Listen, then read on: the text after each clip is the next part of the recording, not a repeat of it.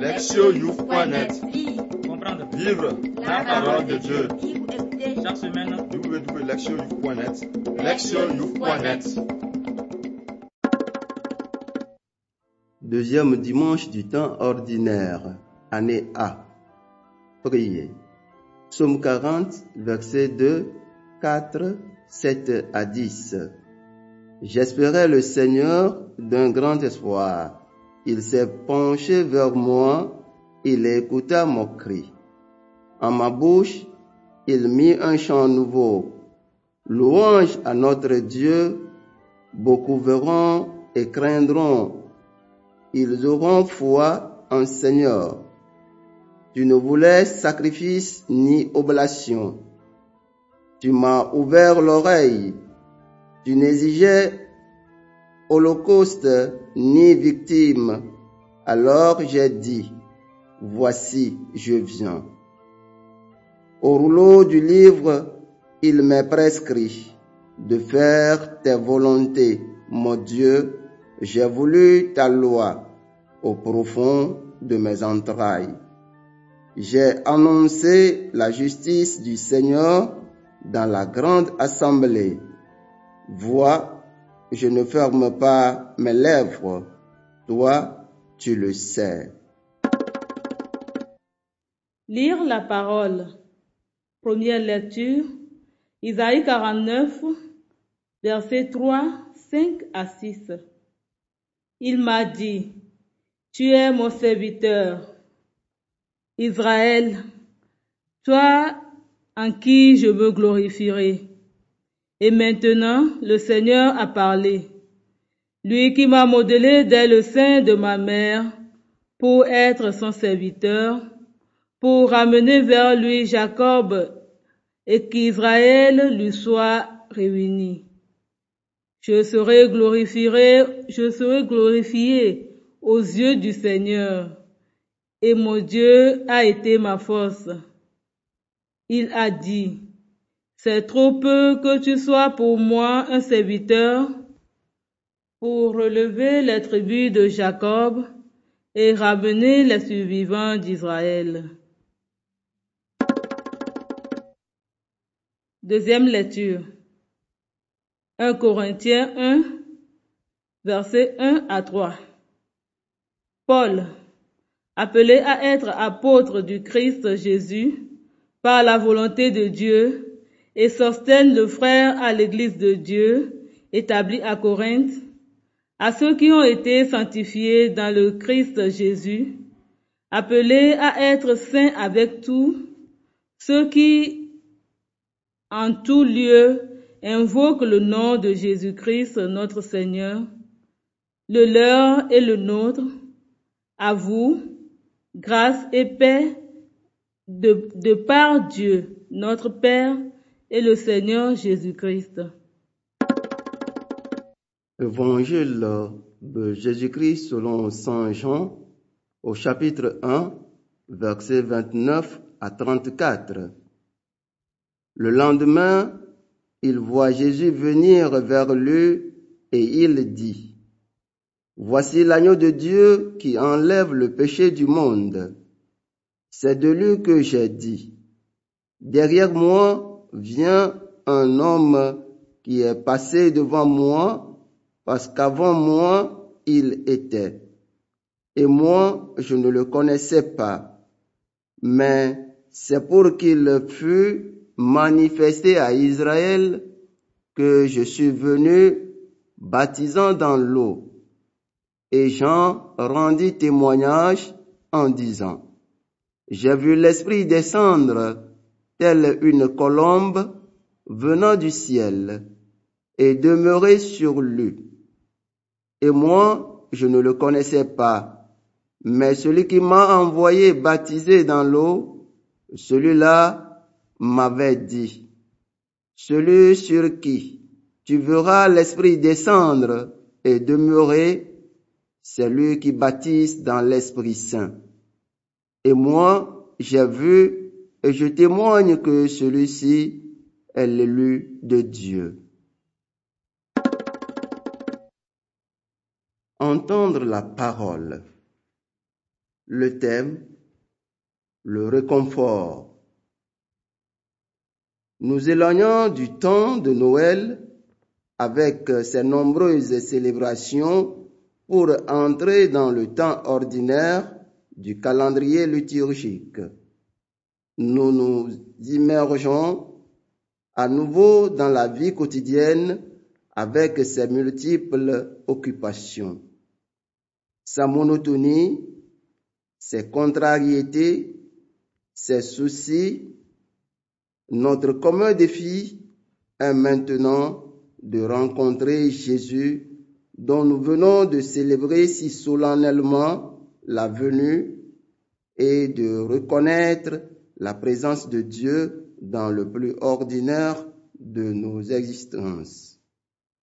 La liturgie de ce temps spécifique que nous inaugurons aujourd'hui nous donne le réconfort nécessaire pour euh, affronter ce challenge. Nous commençons avec euh, un passage du livre d'Isaïe. Cette section du texte est appelée Chant du serviteur, l'un des quatre du livre. Ce serviteur, qui par ailleurs reste une figure mystérieuse, est ici clairement identifié au peuple d'Israël. Toutefois, le prophète ne parle pas de la nation tout entière.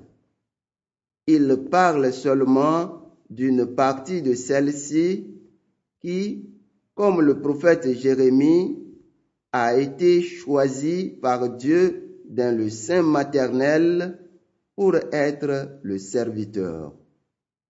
Le langage utilisé ici indique que ce dernier une partie de la nation d'Israël a reçu une mission spéciale de la part du Seigneur. La mission prophétique du serviteur telle que la voix Isaïe a deux aspects. Le premier, c'est celui de restaurer le peuple brisé, lequel est identifié aux tribus de Jacob et aux, survivants d'Israël. Cette expression renvoie au peuple de Jérusalem et de Juda, anéanti par l'invasion babylonienne en 586 avant Jésus-Christ et maintenant dispersé en exil.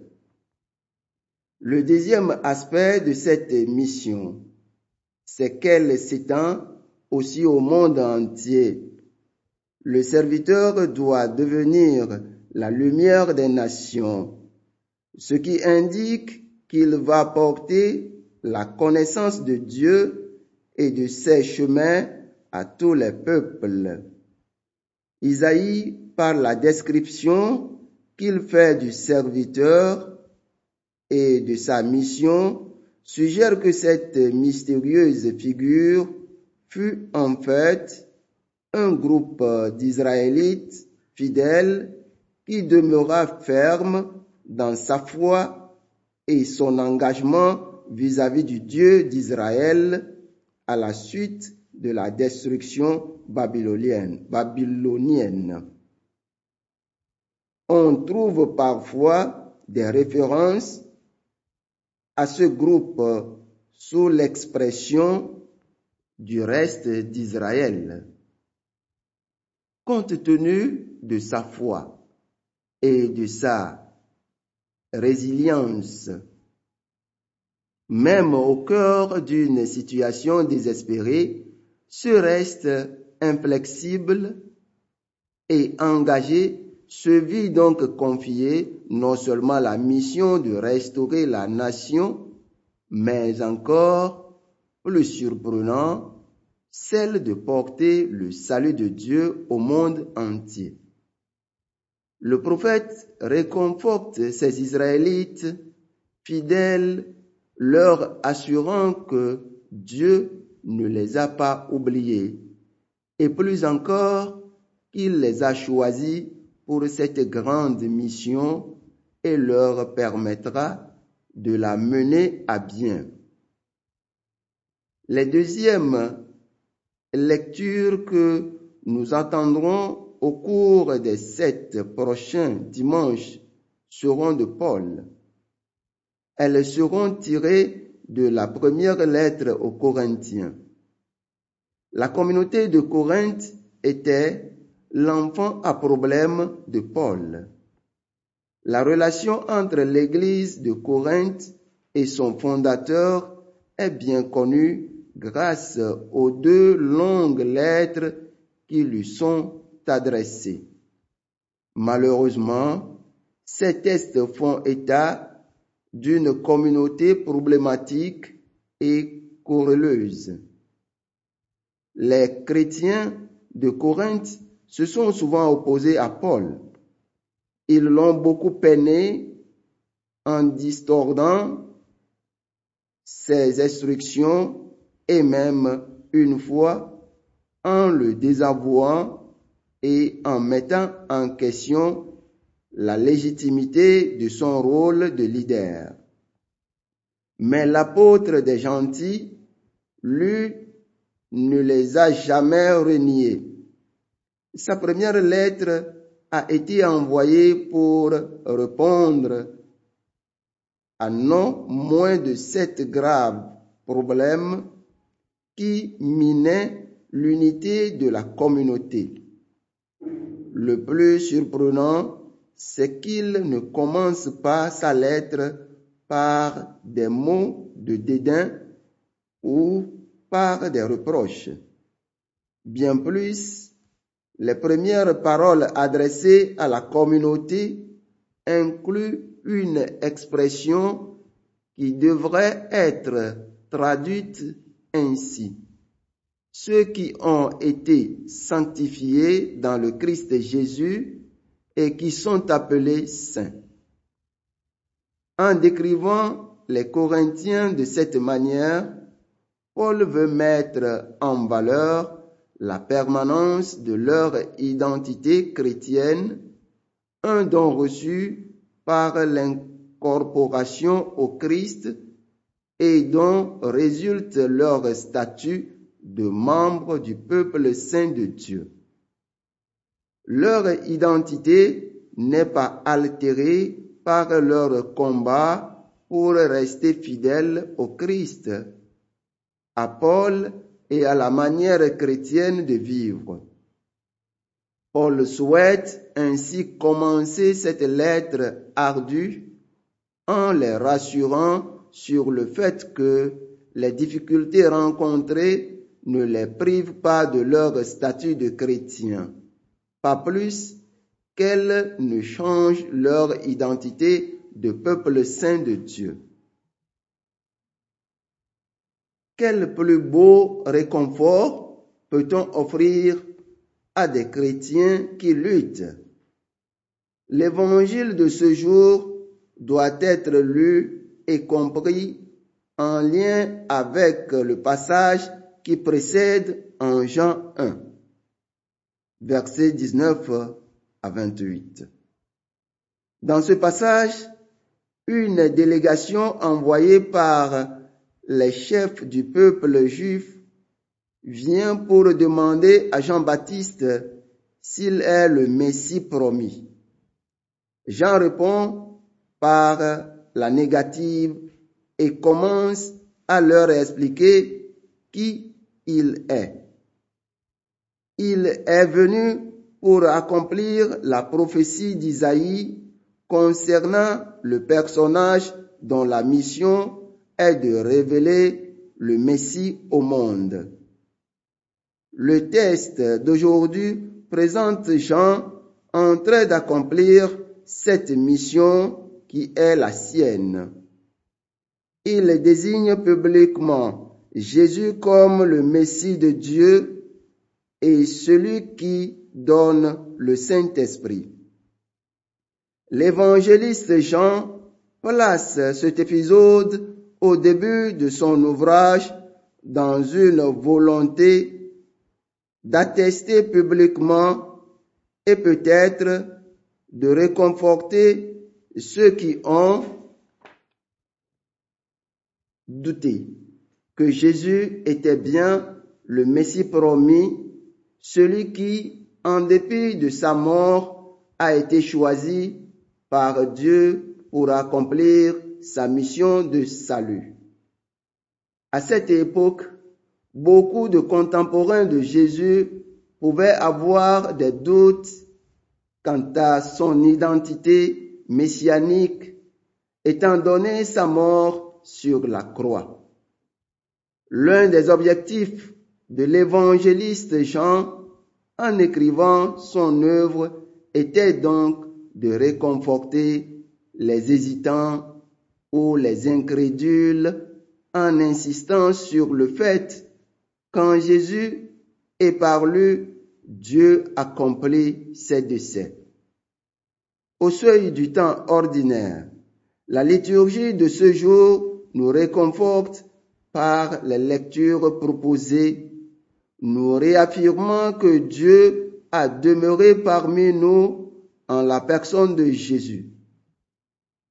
Jean le Baptiste l'atteste comme le fait Jean l'évangéliste qui a vu et entendu Jésus en personne.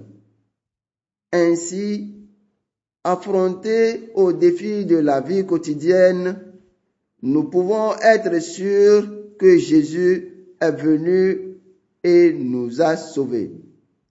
Plus encore, il nous baptise avec le Saint-Esprit qui fait de nous le peuple saint de Dieu.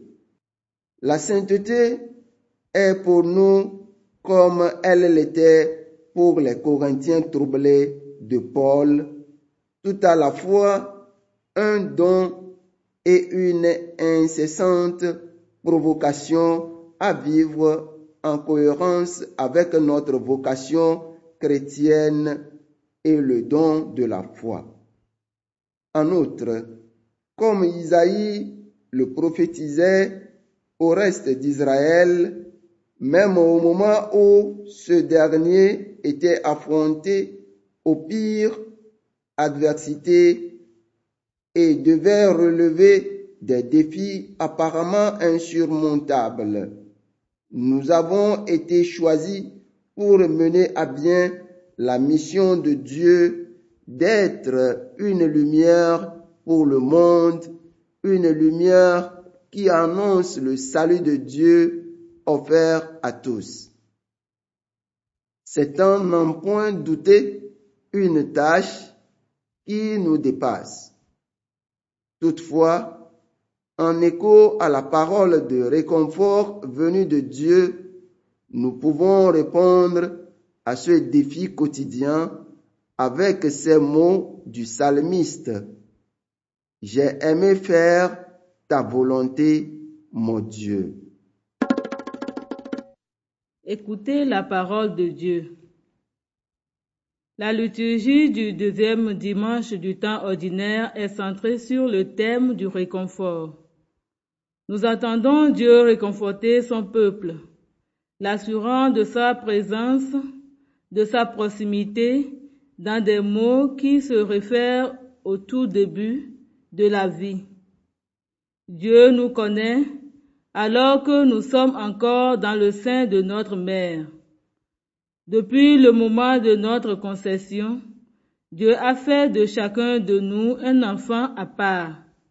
Il nous a aussi investis de la mission de porter la joyeuse nouvelle de sa proximité à ceux qui doutent et sont découragés par les défis de l'existence. Confrontés au quotidien, il faut sans cesse rappeler à notre conscience la présence constante de Dieu à nos côtés. Nous avons besoin d'entendre encore et encore ces paroles de réconfort, car souvent nous l'oublions ou nous la négligeons. Inattentifs au point inattentif au fait qu'il nous regarde avec amour. Et cela parce que nous nous laissons submerger par les soucis, les épreuves, les préoccupations et les challenges de la vie. Quand les choses ne vont pas comme nous le voudrions, nous commençons à douter. Quand nous sommes confrontés à des tâches que nous nous sentons incapables de gérer correctement, nous sommes submergés. Lorsque nous pensons aux incertitudes de l'avenir, nous sommes pris de panique. Quand nous prions et que Dieu ne répond pas, nous commençons à, désespérer. Toutes choses qui rendent la vie encore plus rude et plus âpre. Cela étant, ces émotions sont bien réelles et nous les expérimentons fréquemment. En réponse à celle-ci, la parole de Dieu nous donne l'espérance et la confiance, nous affirmant que Dieu est toujours avec nous et que nous sommes jamais laissés et que nous ne sommes jamais laissés complètement à nous-mêmes. Aujourd'hui, Dieu nous réconforte en nous assurant que même triste, déprimé, malades, sans emploi ou en difficulté relationnelle, nous ne sommes jamais vraiment seuls. Le psalmiste nous assure que le Seigneur se penche et entend nos cris. Il est une façon d'expérimenter la présence réconfortante de Dieu. C'est de regarder Jésus. L'Évangile nous fait entendre le récit de son baptême par Jean-Baptiste. Alors qu'il était baptisé, Dieu a réconforté Jésus, l'appelant son Fils bien-aimé.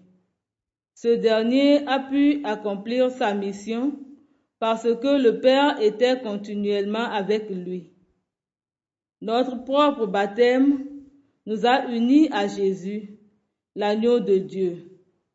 Ce sacrement a fait de nous les membres de la famille de Dieu. Ce qui veut dire que lorsque nous sommes unis à Jésus, nous, ne sommes jamais très loin de la présence de Dieu. En tant que peuple saint, comme Paul appelle les chrétiens, nous sommes unis au Dieu saint par Jésus. Par conséquent, quand la vie nous provoque, nous devons regarder vers lui pour trouver un réconfort. Voyant son amour pour nous, amour qui l'a conduit à devenir l'agneau de Dieu, nous contemplons l'agneau du sacrifice qui s'est laissé conduire sur la croix pour nous. Il ne peut y avoir de réconfort plus grand. Ainsi, ainsi que Paul l'affirme, rien ne peut nous séparer de l'amour de Dieu manifesté en Jésus-Christ. Romains 8, versets 31 à 39. Aujourd'hui encore, nous entendons Dieu parler à son serviteur de sa mission d'être la lumière des nations, ce qui nous renvoie à notre propre mission dans un monde bouleversé. La mission de restaurer la confiance en Dieu et en son salut chez tous ceux qui sont en proie au doute ou au découragement ou qui ont perdu de vue la présence de Dieu dans leur vie. Serviteurs de Dieu, nous sommes missionnés pour dire des paroles d'encouragement et d'espoir à nos voisins, à commencer par les plus proches. Nous sommes appelés à dire des paroles qui font passer des ténèbres de l'incrédulité et du découragement à la lumière de l'espérance. Ces paroles doivent être porteuses du réconfort que constituent les promesses de Dieu et transmettre l'invitation à lui faire confiance et à mettre en lui son espérance. Un proverbe malgache illustre bien ce que signifie notre mission. Les bonnes paroles nourrissent, mais les mauvais sont du poison. Il montre que les mots sont très importants et peuvent avoir un impact tant positif que négatif. Africains, nous croyons que les mots dont nous nous servons pour parler de nos vies et de celles d'autrui véhiculent un sens et une force. Ce que nous disons peut encourager ou mettre à terre. Dans la liturgie d'aujourd'hui, Dieu s'adresse à nous avec des mots qui nous relèvent et nous donnent confiance pour affronter la vie. Sachons nous dire mutuellement de telles paroles et soyons une source de réconfort les uns pour les autres. Proverbe. Les bonnes paroles nourrissent, mais les mauvaises sont du poison. Proverbe malgache. Agir. S'examiner. Qu'est-ce que je fais habituellement quand je ressens le doute, le découragement et la résignation? Est-ce que je suis un soutien et une source d'encouragement pour ma famille, ma communauté, mes amis? Répondre à Dieu. En tant que baptisé, membre de l'Église catholique, notre mission est de rayonner l'amour divin par des paroles et des pensées positives et encourageantes. C'est ce que la parole de Dieu nous enseigne à faire. Aujourd'hui, je renouvelle mon engagement à en apprendre davantage sur les voies du Seigneur par la lecture de la Bible. Ainsi, je pourrai reconforter mes frères et mes sœurs grâce à la parole de Dieu. Répondre à notre monde. Identifier une personne qui a besoin d'être encouragée et fortifiée dans sa foi et son engagement chrétien. Proposer un plan spécifique pour l'aider en tant que groupe, discuter et proposer un geste qui réconfortera et encouragera les membres du groupe. Une suggestion. Au cours de chaque rencontre, une personne pourrait partager un bref passage biblique qui encourage et réconforte. Priez. Père bienveillant, nous te remercions de nous réconforter par ta présence constante et par l'attention que tu ne cesses de nous porter. Tu nous as appelés dès le sein de nos mères pour être tes enfants et tes serviteurs. Que le Saint-Esprit nous t'en prions, nous donne de vivre une vie sainte, digne de notre appel.